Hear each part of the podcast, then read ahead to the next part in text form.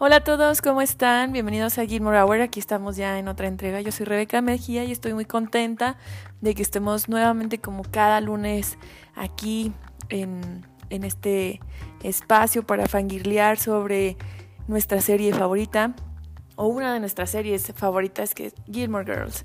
Oigan, pues el lunes pasado estuvo con nosotros Rodrigo, a quien mando muchos saludos. Em, la verdad estoy muy contenta porque tuvo muy buena recepción el, episodio. Eh, me encantó tenerlo como invitado. Estuvimos platicando sobre los finales de temporada de Gilmore Girls. Por ahí dimos nuestras opiniones sobre cuáles eran nuestros favoritos, sobre cuáles nos habían gustado más, cuáles nos habían gustado menos. Ustedes también me estuvieron compartiendo por redes sociales sus opiniones. Por cierto, se las recuerdo, ya saben que estamos en Twitter y en Instagram como arroba Gilmore Hour. Así que como les digo, hicimos un repaso en, este episodio sobre los finales de, de temporada y la verdad es que hay unos muy buenos, hay otros que nos decepcionaron, pero bueno, aún así nos quedamos con Gilmore Girls. Yo voy, me gustaría como em, leerles algunos comentarios que nos dejaron en Instagram. Por ejemplo, Fátima Bazar, a quien mando también muchos saludos porque siempre nos escucha, nos respondió que sus finales de temporada favoritas son eh, cuando fue la graduación de Rory y también cuando es el beso de Luke y Lorelai y el drama de Rory y Dean. Sí, estos corresponderían al final de la temporada 3 y el, de la temporada 4, que igual también son de mis favoritos. Yo creo que el 1, 2, 3, 4, sí, más o menos. Me voy seguido casi em, en cuanto a que sean de mis preferidos. Pero sí, también los mencionamos como dentro de nuestros favoritos. A Paola, quien también le mando muchos saludos porque siempre nos escucha y está interactuando con nosotros en redes sociales. Paola, te mando un abrazote. Ella nos comentó que su final favorito es el de la temporada 3, ¿sí? En la graduación de Rory. Sí es el de la temporada 3, oigan, yo ya me estoy confundiendo, espero que no. Pero sí, la graduación de Rory en Chilton. Sí, porque dice que está padrísimo cuando... Sí, es el de la temporada 3 cuando ellas están a punto de cumplir sus sueños, digamos que Rory ya decide dejar ir a Jess y también pues Lorelai está a punto de comprar el Dragonfly. Oigan, sí, a mí también me saca la lagrimita en esta escena de despedida entre Jess y Rory, pero bueno, esos fueron algunos comentarios en Instagram y en Gilmore, en Gilmore, en el Twitter de Gilmore Hour también nos estuvieron comentando cuáles fueron sus eh, finales de temporada favoritos. Y pues em, también hay algunas coincidencias con eh, los finales de favorito, eh, finales, con el final de la 4, con el final del, de la 3, ¿sí? Por ejemplo, eh, Amanda también nos comentó que le encantó el episodio con Rodrigo y que su final de temporada favorito será siempre el de la primera y la segunda temporada. Sí, es que el de la primera temporada está así hermoso y el de la segunda temporada también, nada más a mí pues ya saben, me rompe el corazón lo que sucede entre Christopher y Lorelai, que yo traigo muchas ganas de hacerle un episodio a Christopher.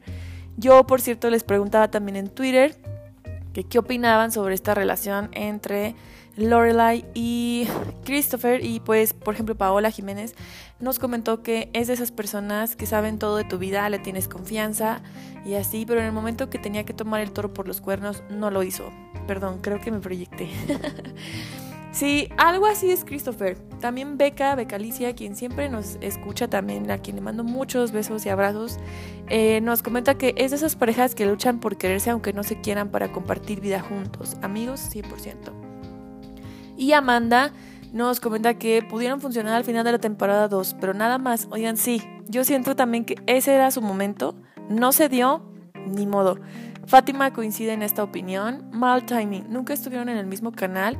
Pudieron funcionar antes del embarazo de Sherry. Después ya había más diferencias entre ellos para poder funcionar juntos. Matrimonio apresurado y forzado. Ahí también apresuró las cosas, arruinó la relación que quizás pudo funcionar. Ay, no, se me rompe el corazón, oigan. Pero sí, no, completamente. Yo también estoy de acuerdo con ustedes. Rodrigo y yo lo comentamos también para los finales de temporada. Rozamos un poquito esta relación Y bueno, esos fueron los comentarios de la semana respecto al, al podcast. Supe que les gustó mucho. Llegamos así como a, a, varias escuchas en la semana, casi las 40 reproducciones. Que por cierto, digan, estoy muy contenta y les quiero agradecer porque en general en el podcast llegamos a las mil reproducciones. ¡Wow! No, muchísimas gracias. Gracias a quienes me escuchan semanalmente, gracias a quienes han dejado un episodio que por el tema, porque les haya llamado la atención, gracias también. Pues ya saben que nos encuentran en Spotify, en Anchor, en, en Apple también. Entonces, bueno, hay, varias opciones para escuchar Gilmore Hour. Y bueno, dentro de las noticias de la semana les cuento que fue cumpleaños de Matt Zuckery. Entonces, quien interpreta a Logan Huntsberger, cumplió el 20 de mayo. Sí, felicidades al guapísimo Matt. También fue cumpleaños de Sean Gunn el sábado, quien interpreta a Kirk. Entonces, igual, felicitaciones por ahí a estos dos actores. Y también hubo algunas declaraciones de esta semana de parte de Keiko Ayenas, quien interpreta a Lane, quien ha defendido muchísimo más a su personaje, mm, eh, especialmente enmarcado ahora en el contexto em, que hay hacia los americanos en Estados Unidos. Y bueno, hizo por ahí una entrevista breve que se las voy a compartir en el que vuelve a hablar sobre sobre Lane, sobre la madre de Lane como madre asiática. Y bueno, no sé, está, está bien interesante. O sea, este tema no se agota. Recordemos que ha habido muchísima discriminación durante muchísimo tiempo, pero más ahora se ha incrementado a partir del contexto actual que hemos estado viviendo con la pandemia. Ha habido muchísimos ataques a la población nacionamericana y pues definitivamente esto no lo podemos tolerar. Así que eh, Keiko se ha pronunciado también. Y oigan, otra noticia es que Scott Patterson está muy optimista en cuanto que puede haber otro revival de Gilmore Girls. Entonces, ah, no lo sé. No sé, ya repasando eh, todos los finales, eh, ya no supimos eh, y yo si nos gustaría como que continuaran esta línea que había planteado Amy Sherman Palladino. Eh, respecto a la relación de, Rory y Lorelai en caso de que haya más sobre las Gilmore. Entonces, pues no sé, pero Scott Patterson está muy optimista y pues él espera que sí, o sea, que, que, mm, que haya un revival y le gustaría mucho que eh, Lorelai y Luke tuvieran un bebé. ¿Cómo la ven? Entonces también les voy a pasar la nota por ahí para que la chequen. Y esto es como el recuento semanal, oigan, que me, que me gusta hacer. Entonces, espero que no se me haya pasado nada por ahí. No, creo que no. Em, y bueno, oigan, yo para, para este episodio tenía pensado hacer como la lista de libros de Rory, ¿sí? Eh, y luego investigando entre los blogs que hay sobre, sobre las listas de Rory, porque hay muchísimos. O sea, ustedes googlean libros Rory o lista o book list Rory Gilmore y es una cosa impactante lo que sale de resultados. Hay muchísimos blogs dedicados a esto, fans que han rastreado también todas las referencias de los libros. Yo tengo un diario del 2016 que encontré el otro día eh, por ahí purgando mi habitación y tengo anotaciones que yo estaba haciendo en ese entonces porque quería también hacer un blog de Gilmore Girls y entonces estaba como anotando todas las referencias que aparecían de libros, de películas, de series, cosas que no conocía. Incluso a veces me acuerdo que le ponía pausa y lo buscaba en Wikipedia y ah, ok, entendía mejor el chiste. Em, pero lo dejé, ¿no? En ese entonces, en 2016, yo decía, no, pues a ver si luego puedo publicar algo sobre esto. Lo, le puse pausa y, nunca lo hice, o sea, nunca escribí. La verdad es que le dedico tiempo a escribir e investigar sobre Gilmore Girls hasta ahora que tengo el podcast, porque creo que fue el espacio ideal. O sea, en ese entonces a mí no se me hubiera ocurrido hacer, em, sí, pues como este contenido eh, sobre Gilmore Girls. Entonces, bueno, es la era del podcast, entonces, pues ya. A partir de eso lo pude hacer. Rastré algunas de mis notitas, rastré algunos de los blogs también, les digo. Y al final me quedó una cosa muy híbrida, porque no solamente voy a hablar de los libros de Rory, sino en general de algunos libros que son mencionados en la serie. y que, bueno, tienen así como ciertas curiosidades que, que me gustan y que se las quiero compartir. La verdad es que son muchísimos, o sea, si ustedes buscan la lista de libros o de los cameos de libros, ascienden a más de 400 títulos, yo les voy a dejar la lista completa. Tenemos toda, todo, toda una lista para leer toda la vida, yo creo que ni así nos alcanzaría, pero no importa. Y un poco recordando lo que ha dicho Amy Sherman Palladino sobre el guion, que creo que ya se los he repetido un montón, pero a ella le interesaba que las Gilmore fueran mujeres inteligentes, actualizadas, em, cultas, eh, no solamente que disfrutaran la alta cultura, sino también la, la, la trash culture o como, sí, digamos, o sea, esto de la cultura así como... Em, chatarra, o no sé cómo decirlo, o sea, de que disfrutan tanto el buen cine como como los churros del cine y lo mismo para la literatura y lo mismo para las series y demás están actualizadas en cuanto a lo que pasa a su alrededor en su mundo y de ahí que el guion sea tan pesado en cuanto a referencias, ¿no? En cuanto a estas eh, culture pop reference que también por ahí en Instagram me encanta esa cuenta de Pop Culture Reference Gilmore Girls. Se las voy a pasar. Está buenísima. Cada día nos sube una referencia y nos la explica. Entonces, no sé, es un, es un guion eh, complejo, ¿no? Pesado. Pero bueno, los libros toman eh, lugar importante, no solamente en cuanto a los chistes o las referencias que se hacen, sino que también eh, junto al vestuario y a, otros recursos que se tienen en la serie, nos hablan sobre el, carácter de los personajes, sobre dónde se encuentran e incluso un poco nos pueden llegar a spoilear o a decir hacia dónde va la historia de, de quien lo referencia, ¿no? Entonces, pues está bien padre. Yo me voy a ir por temporadas, ya saben, me gusta irme en orden. Pero bueno, en la temporada 1 eh, de los primeros libros que se mencionan, así en el primer episodio, es Huckleberry Finn o las aventuras de Huckleberry Finn de Mark Twain.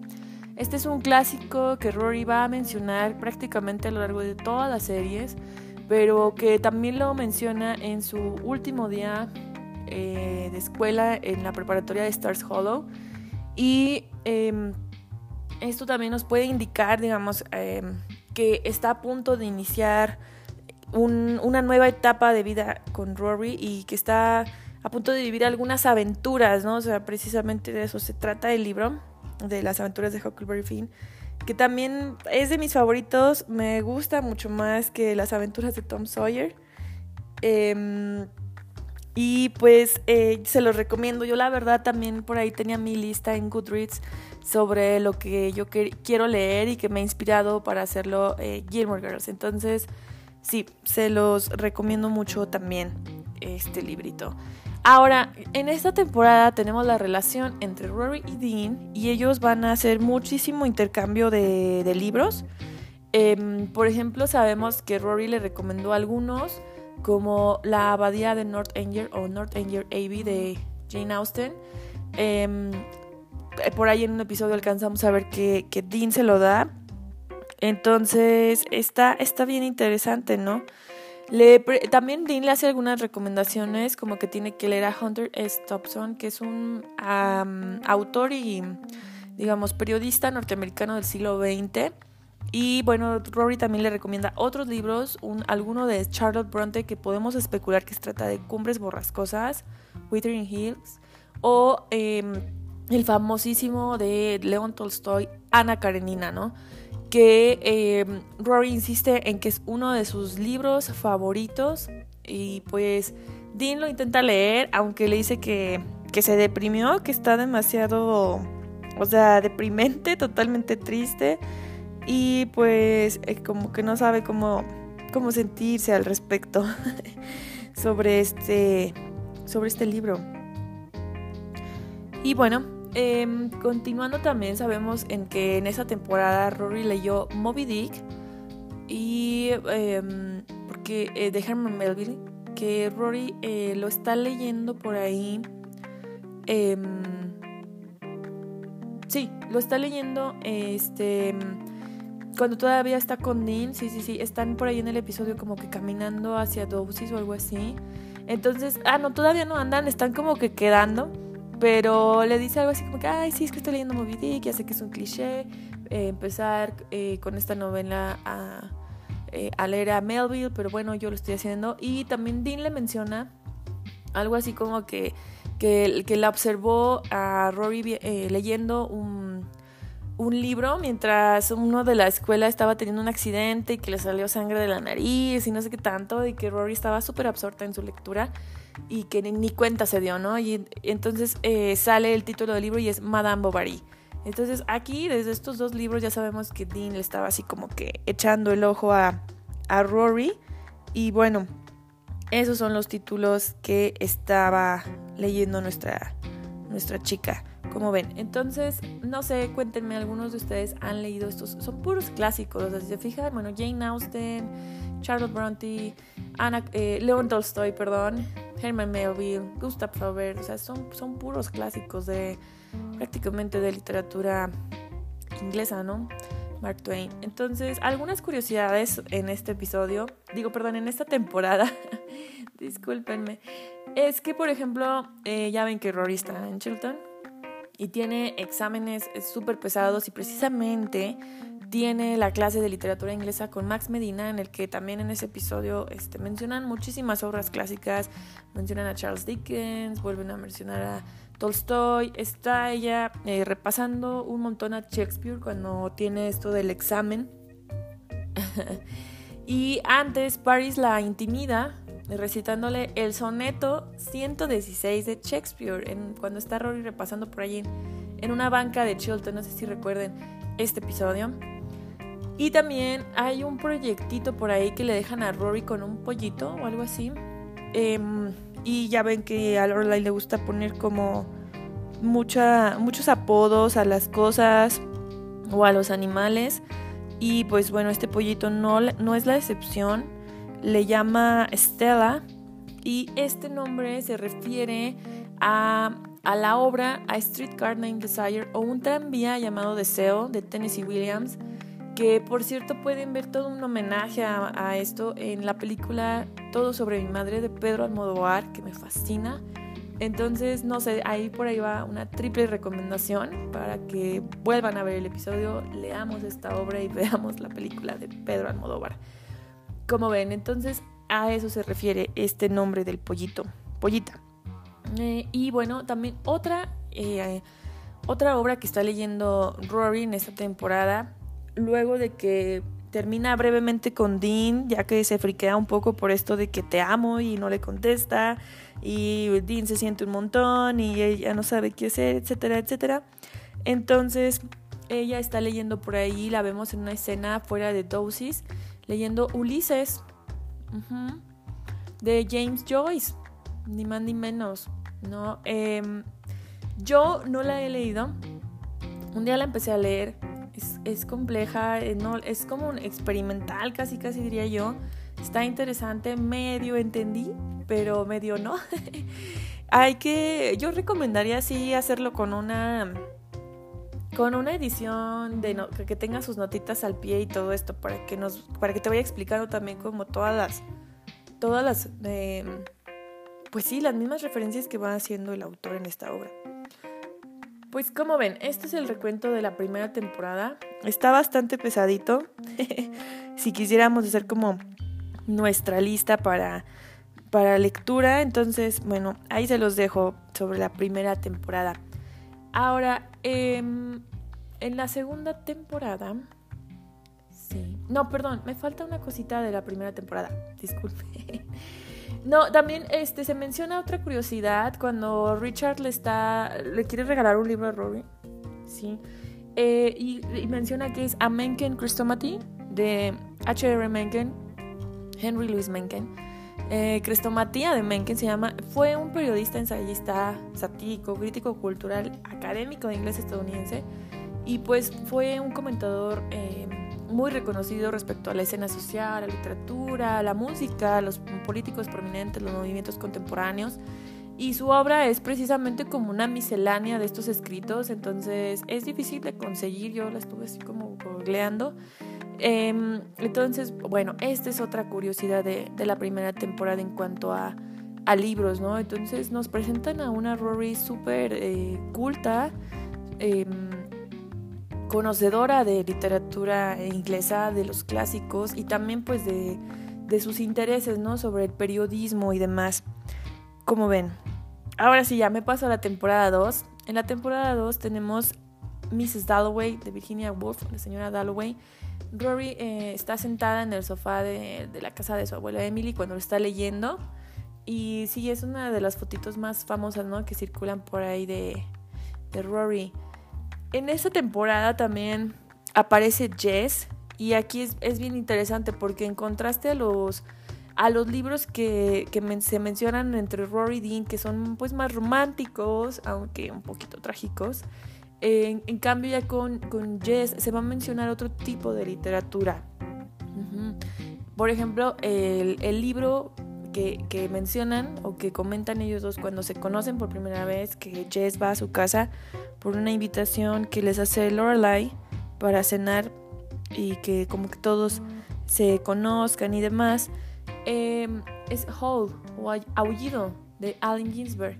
Sí, es, el, es poesía, este es, es, un poema de um, Allen Ginsberg fue parte de la generación del beat junto a Jack Kerouac y sí, o sea, Jess levanta este libro en. Toma este libro, perdón, del librero en, en la habitación de Rory y lo comenta, ¿no? Y al final también eh, hace por ahí Rory una referencia a Oliver Twist de Charles Dickens. Y eh, pues más adelante con esto de, del rollo de la canasta y ese, ese episodio, oigan, en el que ya saben que Stars Hollow siempre está teniendo como pues estos eventos eh, no les falta que festejar o que hacer y ya ven que está esta pujanza, esta, esta subasta de, canastas de picnic y demás. En ese episodio también eh, Jess a, hace de las suyas y, sale con Rory y se van a una librería después y comen pizza y no sé qué tanto. Y por ejemplo, Rory le recomienda The Fountainhead, el manantial, ¿sí? de la autora Ayn Rand. Eh, entonces sí, hay algo de eso. Entre otras curiosidades, a mí me gusta muchísimo la broma que hace Jess en el episodio 8, afuera de Dosis, oigan, que, que simula como si hubiera un... Como si, como si hubiera habido un asesinato y así como la marca de Hist con el cuerpo y demás y pone, pone cinta, ¿no? De peligro no pasar. Entonces, en esta, en esta, en este, en este episodio y en este enfrentamiento, Rory todavía está con Dean, pero ya saben, ah, ya hay así como chispas entre ella y Jess, al menos como que se caen bien, bromean. Y en este episodio, un poco Rory le reclama que a Jess no le importa eh, lo que le pase a Luke por él estar con sus bromas. Y entonces eh, menciona, eh, mencionan algunas referencias, por ejemplo, a To Kill a Mockingbird, que es matar a un ruiseñor, de Harper Lee. Esta novela me fascina, oigan, es, es preciosa esta novela, de verdad. Un clásico del siglo XX, ¿sí? Y además que está narrado eh, en, la, en, la, voz de, de, una niña, ¿no? De la protagonista, quien, eh, quien nos narra a su vez la, la, vida de su padre, Atticus, y que, quien es abogado, ¿no? Y está encargado de defender el caso de un, en, de un negro en, en esa época, un afroamericano, pues, en en, que está acusado de, violación, ¿no? Entonces es una novela buenísima. Yo creo que no ha caducado. Podemos hacer algunas críticas respecto a que conocemos como de la tradición afroamericana. En, Estados Unidos casi siempre a raíz de la literatura blanca, pero yo creo que de cualquier modo no lo podemos dejar pasar. Es interesante, ¿no? O sea, es, un clásico. También en, esta, en este caso, Rory hace... Eh, una referencia a, Salinger, ¿sí? Y le dice que, que, bueno, seguramente Jess está muy ocupado intentando ser Holden Caulfield, eh, que es un personaje ficticio de la novela El guardián entre el centeno, de este autor Salinger. También salen otras novelas del mismo autor. Eh, y sí, o sea, vamos a tener como todas estas referencias eh, a este tipo de literatura respecto a Jess, ¿no? Otro de mis episodios favoritos también es cuando, el 16, oigan, cuando Rory nada más quiere quedarse a gusto en su casa sola a lavar ropa y a pedir comida, este, que es comida como hindú, sí. Eh, eh, entonces, eh, pues finalmente tiene muchas interrupciones. Paris la interrumpe, Jess también la interrumpe. Y al último están todos debatiendo como sobre literatura, se mencionan a Jack Kerouac, a Franz Kafka, a Charles Bukowski y por supuesto también Jess se defiende y dice que ha leído a Jane Austen. Entonces, no sé, también este episodio me gusta muchísimo. Y, ay no, me encanta también pensar que Jess y Rory, digo Jess y Rory, eh, Jess y Paris eh, se pudieron haber gustado o algo así, pero bueno, es, es un poquito intensa para Paris, para Jess. No lo sé, no sé si, si hubiera funcionado ese fanfic, pero me gusta mucho ver esta interacción, ¿no? Y bueno, eso es todo en cuanto a la temporada 2. Bueno, al menos lo que yo resumí, porque como les digo, son muchísimas referencias. Pero traté de como hacer una miscelánea entre curiosidades y lo que va leyendo Rory o algunos personajes que aparecen. Vámonos a la temporada 3. Ay, esta temporada se mencionan muchísimos libros. Eh, vuelve a aparecer por ahí Moby Dick, Las aventuras de Huckleberry Finn, entre otros. Y algunas curiosidades son también que en el episodio 17 tenemos la reunión de la Sociedad de Poe en honor a Edgar Allan Poe. Entonces también vamos a tener muchas referencias a este escritor y es graciosísimo, ¿no? Porque resulta que hay dos Poe y los dos quieren interpretar el cuervo y no sé qué. Entonces a mí me da mucha risa también ese episodio. Otra curiosidad y que me encanta es en el episodio 19 cuando Dave Rygalski quiere invitar a Lane a la graduación.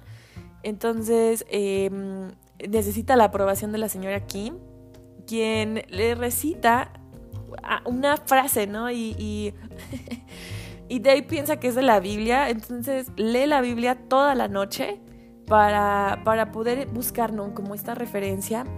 Y, y, al día siguiente vuelve a ir con la señora Kim y le dice, leí la Biblia toda la noche y no encontré lo que usted me dijo, que no sé qué. Y ella este, está muy impresionada, ¿no? Porque leyó la Biblia en una sola noche. Le dice que necesita muy buena luz, una buena mesa y una buena silla. Y que en realidad el soneto, bueno, sí, la parte o la referencia que, que, que dio la señora Kim es de Henry VI, ¿sí? De Shakespeare. Entonces como ven, ahí está. y bueno, en el discurso de Rory al final de la temporada, que también por ahí me mencionaron algunos que es de sus eh, finales de temporada favoritos, el discurso de Rory es hermoso. Ya nos decía Ro que le choca que lo corten y la verdad es que sí.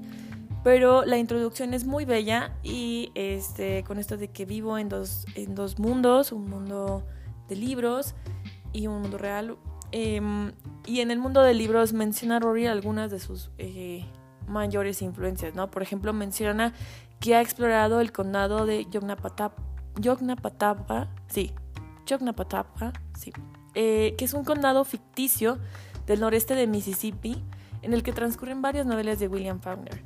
Yo solamente he leído por ahí una, una novela de, de este escritor, que, generalmente es muy conocido también por, em, por, una novela en específico que se llama... Ay, se me fue el nombre, oigan, ahorita me acuerdo, pero sí, o sea, digamos, en todo su universo de las novelas más o menos se refiere a, a este condado, ¿no? Entonces, sí, aquí hay una referencia a toda su obra, o sea, no nos dice como un libro en específico, pero la estoy buscando.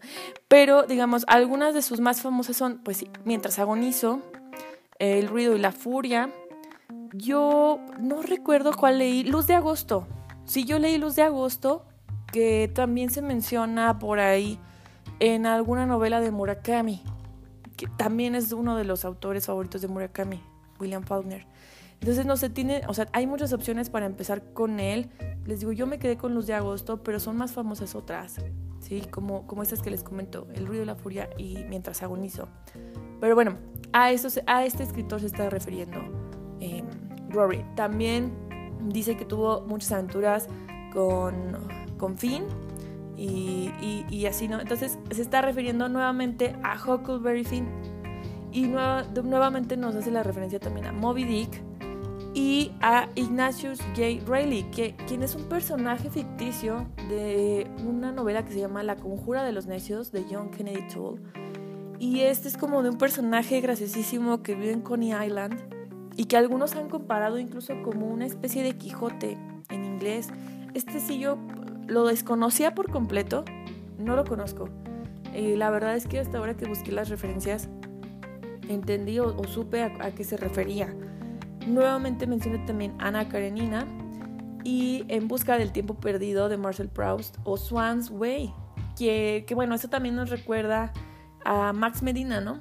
Puesto que es el libro que le prestó a Lorelai cuando estaban saliendo. Entonces, no, o sea, yo de estos les digo nada más. He leído Huckleberry Finn y The Fog nada más, Luz de Agosto. Todas las demás. Ah, no, sí, Ana Karenina también la leí. ya no me acordaba, sí, también la leí y fue de mis favoritas. Fíjense que también a mí me gusta mucho. Ahora ya leyendo autoras del siglo XIX, eh, he ido cambiando de opinión en cuanto a algunas representaciones de mujeres de esta época, pero aún así me gusta y recuerdo que en su momento Ana Karenina este, era como, como un personaje que me inspiraba mucho y a quien extrañé demasiado luego de que terminé la novela. Eh, entonces, no sé, yo sí, yo sí se la recomiendo. Eh, me parece un poquito mm, eh, más digerible que Guerra y Paz, por ejemplo, que Guerra y Paz también son un montón de personajes y, y, todos tienen diferentes apodos además y como tres nombres a los que se refieren a la misma persona, pero creo que Ana Karenina es mucho más digerible. Entonces, no lo sé, platíquenme, cuéntenme de, eh, estas referencias que avienta Rory, ¿cuáles de ustedes, cuáles han leído ustedes, no? En busca del tiempo perdido, ese sí no. O sea, no lo he leído. No sé si algún día me, me atreveré a leerlo. Fíjense. Es una, es un, es una obra eh, compleja, ¿no? Son varios tomos. La historia de una familia. Ok, vámonos a la temporada 4. Eh, aquí yo eh, más bien me fui como por curiosidades. Pero un libro que se menciona es Atonement de Ian McEwan, que tiene su adaptación cinematográfica del 2007 con Kyrie Knightley, Expiación, Deseo y Pecado. Es muy buena adaptación, según sé. Yo solo he visto la película, no he leído la novela, pero en general hay buenas críticas, ¿no? Eh, a, la, película, a la adaptación. Cuéntenme si ustedes la han visto. También eh, aquí, pues Rory ya está en Yale, entonces hay muchísimas referencias a obras. Por ejemplo, en una de sus clases están leyendo a Ernest Hemingway, ¿sí? y mencionan varios títulos del autor, desde el clásico Por quién doblan las campanas hasta Fiesta las nieves de Kilimanjaro, entre otras. ¿no? Entonces, ese también es un autor, eh, pues sí, de los más representativos del siglo XX. Escribe sobre España, sobre Francia, em, por su experiencia ¿no? en la guerra. Entonces, sí, definitivamente hay que leerlo. Y por ahí también es, está mencionado eh, Scott Fitzgerald, ¿sí? el autor del Gran Gatsby. Mencionan otras de sus novelas también, pero no sé, esta es una de las más famosas, ¿no? Y que también tenemos por ahí una versión con una adaptación con Leonardo DiCaprio, no sé si la hayan visto por ahí, pero la novela que se menciona en concreto de este autor es, Suave es la noche, ¿no? Entonces, como ven, les, como les digo, hay, mucha literatura inglesa, ¿no? siempre en, presente en Gilmore Girls. Ahora, otras curiosidades de esta temporada en cuanto a libros, ya saben, Gilmore, eh, Emily Gilmore, perdón, está en un club de lectura y en el episodio 16 ya saben que tiene su breakdown por esto de la carta de, de Trix y todo lo demás, entonces ella ya se desatiende de lo del funeral y se queda leyendo para su club de, lectura de Crimson Petal and the White, que ya les había mencionado que sí existe, Pétalo Carmesí, Flor Blanca de Michael Faber. Hay una serie, oigan, hay una serie. Yo le traigo ya ganas a la novela, fíjense. Eh, incluso por la misma reseña que da Emily, ¿no? Esto de una prostituta francesa que va escalando en sociedad. Es, una novela histórica. Em, y bueno, también tenemos el libro de autoayuda de Luke, que este, este sale en el episodio 20. Cuando, eh, pues sí, digamos que él está como no, sé qué es lo que lo impulsa como a cambiar, ya no recuerdo bien cuál es la gota que derrama el vaso, pero total va a la librería y se dirige a la sección como de autoayuda y todo esto, entonces em, e, escoge un libro que se llama You Are Not Alone. Este libro no existe Este es totalmente ficticio, se creó para la, para la serie. Y ya, ve, ya ven que tiene hasta unas cintas, ¿no? De, de ejercicios y todo esto. Entonces, esa es una. y bueno, em, después vamos a ver que Jess también va a leer estos libros. Aunque claro, no los oculta, ¿no? Detrás de, de, la, de una revista eh, que se llama Punk Planet Magazine. Entonces, estas son algunas curiosidades en cuanto a la temporada 4 y los libros, como la ven. En la temporada 5 también hay muchísimos libros. Em, yo creo que uno que se menciona es el de Henry James, Daisy Miller. ¿sí? Rory lo, saca a colación cuando Lorelai sugiere que se vaya con su abuela a Europa por esto que ha pasado a raíz de Dean y todo lo demás. Entonces Rory le dice así como que, ay, me porto mal y me mandan a Europa, como la novela de Henry James. Y sí, precisamente de por ahí va la historia de esta novela. Entonces, eh, como les digo, siempre los libros van a traer como a colación sus subtextos, ¿no? Entonces, eh, ese es uno de ellos, ¿sí? Em, en, este, en este libro, por ejemplo, la protagonista, bueno, intentan corregir su, pues digamos que su conducta en, un viaje a Roma. Entonces, bueno, sí, aquí hay toda una referencia una habitación con vista de Forster y em, Roman Fever, que es algo así como fiebre, fiebre romana y otras historias de Edith Wharton, que es la misma autora de La Edad de la Inocencia. Y El Código da Vinci de Dan Brown también son mencionados en esta temporada. Yo de aquí solamente he leído a Henry James, pero con otra novela. Y de Edith Wharton tengo pendiente leer La Edad de la Inocencia, pero me fascina la película. Está en Netflix, se la recomiendo muchísimo. Eh, y el Código da Vinci sí, sí lo leí, creo que lo leía incluso dos veces. Yo estaba como en secundaria cuando salió, recuerdo que fue todo un boom, había gente que se desvelaba leyéndolo y confieso que es uno de los libros que me impulsó o que me... Sí, o sea que ya... que con ese yo me decidí a estudiar historia, ¿eh? yo me veía acá resolviendo misterios y en los archivos del Vaticano, amigos. Entonces, ajá, aquí estamos 15 años después em, y sí, todavía dedicándonos a la historia. Bueno, total, aunque no en cosas tan, digamos, tan, tan extravagantes como, como el Código da Vinci. Algunas curiosidades es que eh, de libros que son mencionados, por ejemplo, Richard está pasando muy mal momento, digamos, porque está separado de, de, Emily, bueno, en la casa de, la alberca, de Pool House, pero eh, le menciona a Rory en una visita que tiene rápida a Yale que terminó de leer Historia de la decadencia y caída del Imperio Romano de Edward Gibbon, que esta es una obra clásica, ya viejísima, o sea, Em, de los modernos, yo la quiero retomar precisamente para mi tesis, porque fue muy leída, ¿no? En su momento para poder entender como a las civilizaciones antiguas. Entonces, bueno, sí, es, todavía se consigue en la actualidad. Digamos que ya está caducada la hipótesis del autor. Él, eh, bueno, no sé si esté caducada, pero digamos, ha sido muy revisitado por esto de los especialistas y demás, pero habla sobre la decadencia y caída del Imperio Romano a partir del cristianismo. Entonces, bueno, eh, sí, Richard por fin lo terminó, lo empezó a leer en 1968, así que solamente le tomó 36 años terminarlo.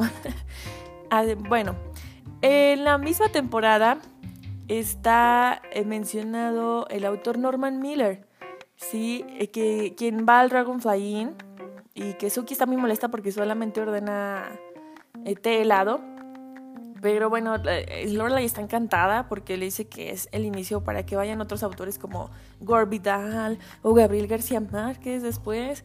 Y menciona también que Rory leyó el libro The Naked and the Dead, ¿sí? O en español. Em, ay, se me fue aquí el nombre. Sí, perdón. The Naked and the Dead. Los desnudos y los muertos de Norman Miller cuando Rory todavía usaba futsi pijamas o mamelucos, no sé cómo lo podamos traducir, pero sí digamos que se sobreentiende que, que Rory lo leyó cuando estaba pequeñita todavía. Y bueno, este libro es de 1948. Em, se publicó después de, del Día de la Victoria de los Aliados en la Segunda Guerra Mundial. ¿sí? Norman Miller tenía 26 años y tras graduarse en Harvard y alistarse en el ejército, em, había estado entre las tropas que ocuparon Japón después de la derrota. ¿sí? En su momento la crítica calificó su libro como la más grande novela de guerra escrita en este siglo, que con el tiempo se ha convertido en un libro mítico. ¿Cómo la ven? Por cierto, y hablando de cameos, ya ven que hicimos un episodio, sí es Norman Mailer el que aparece, es el autor, y el entrevistador que está con él en el Dragonfly Inn es su hijo, Stephen Mailer. Entonces, bueno, él, eh, me encontré por ahí una entrevista al autor y él dijo que fue divertidísimo eh, participar en Gilmore Girls, que le encantó interpretarse a sí mismo porque lo hizo eh, de una forma libre, pero al mismo tiempo burlándose de él mismo y de cómo lo ha calificado la prensa. Entonces él, bueno, estaba fascinado y por ahí hay una foto muy bonita de, los cuatro, de, de Lauren, de Graham de Melissa McCarthy, Norman Miller y su hijo Stephen, que luego se las compartiré. En esta temporada también por ahí aparece la mención de Pushkin cuando en el episodio 5 Rory da un tour por Yale a una alumna de Chilton. De hecho, el episodio se llama igual, But Not As Cute As Pushkin, ¿sí? Con esta eh, versión del libro que, que sacan de la colección así como de la biblioteca. Vámonos con la temporada 6. En la temporada 6 también se mencionan otros libros. Por ejemplo, está Beowulf de Shamus Henry, que es un poema épico y que por cierto también hay una adaptación de película, si no mal recuerdo, con Angelina Jolie. Está Angela's Ashes, las cenizas de Angela, de Frank McCord. It Takes a Village and Other Decisions. Se necesita un pueblo y otras decisiones de Hillary Clinton. Eh, que ya, ya habíamos hablado sobre eh, las constantes referencias a esta política estadounidense. Y está otro libro también, eh, Leaves of Grass, Hojas de Hierba de Walt Whitman, que es un poemario. Y es un libro crucial también en otra de mis series favoritas, fíjense, en Breaking Bad. Entonces, este, esta, esta obra es bien interesante y, y no sé, me, me, gusta, la quiero leer, nunca la he leído. No soy muy buena leyendo poesía, la verdad pero me llama la atención su uso en las series, ¿no? Les digo, eh, como les digo, en Breaking Bad es crucial, ¿no? Mm, y precisamente tiene un poema en alguna de las ediciones más nuevas que refiere al asesinato de, eh, mm, Abraham Lincoln. Entonces quizá por ahí esté la conexión con Breaking Bad, porque luego, pues, eh, luego de que Hank encuentra este libro, pues es crucial ya para saber toda la verdad y mm, y pues híjole, sí ocurre un asesinato, ¿no? Al menos en esta serie. Entonces, bueno, regresándonos a Gilmore Girls, está Charles Webb, la red de, Charlotte, de Evie White, eh, quien es el mismo autor de Stuart Little. ¿sí? Y también por ahí vemos a Rory leyendo en Martha's Vineyard en el episodio 15, eh, The Year of a Magical Time, de Joan Didion, o El año del pensamiento mágico. Eso también vamos a ver mucho, ¿no? Que Rory siempre está leyendo mujeres. Por ahí yo tenía una referencia de una periodista no muy reconocida, pero no la pude encontrar.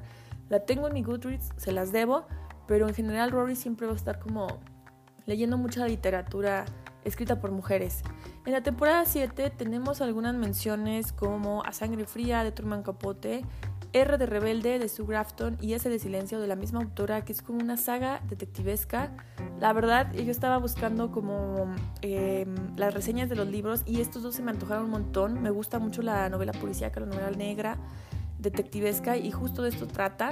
En, en, la de S por Silencio me parece que la protagonista está buscando a su madre que está desaparecida desde hace 30 años y la de R de Rebelde es otra historia en la que el protagonista eh, contrata a un detective para que vigile a su hija quien va a salir de prisión o algo así. Entonces son, son sagas interesantes y que desconocía sinceramente.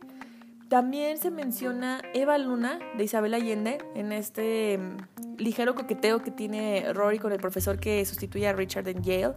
Y también menciona ella que casi todos eh, alaban La Casa de los Espíritus de la misma autora, pero que ella prefiere Eva Luna.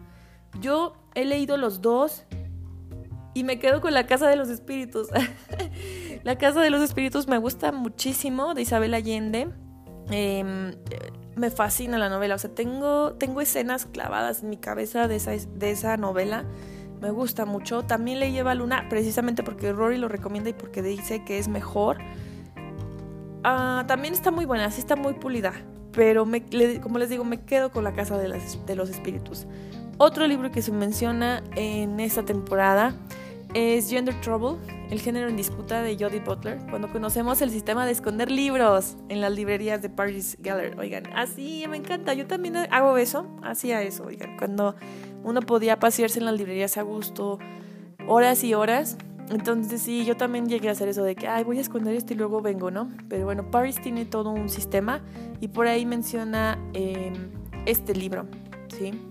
¿Cómo la ven? En el revival, eh, no, sí, sí, hay apariciones de varios libros, o sea, desde eh, Emily, quien menciona esto de el libro de Maricondo, vemos que Lorelai está leyendo Wild, de Charles Stray, pero algunos fans precisamente se han quejado de que vemos eh, a Rory leyendo muy poco, o que prácticamente no la vemos en ninguna escena con, con libros si mal no recuerdo, solo la vemos en esta escena de verano, también junto a Lorelai que están en su camastro en la alberca. Yo sinceramente no alcanzo a ver cuál es el libro, estuve buscando en internet eh, para ver si alguien por ahí nos ponía la referencia, pero no, no sabemos cuál es. Solamente encontré que algunos alcanzan a ver que está Ana Karenina por ahí otra vez en, en la mesita que, tienen ahí. Entonces, pues son todos los libros más o menos em, que aparecen en la, en la serie. No, no es cierto, es que son un montón, digan, o sea, 400, más de 400 títulos eh, hacen eh, aparición en, en, Gilmore Girls, ¿no? Hay muchísimos cameos. Como les digo, yo les voy a compartir la lista completa. Otra serie en la que también hay muchísimo cameo de libro es en The Orange is the New Black, que también me encanta esa serie. Em, y bueno, no sé, así, hay varias series famosas como por este tipo de, de cosas. Cuéntenme qué series han visto ustedes, que también hay muchísimas referencias a películas o libros.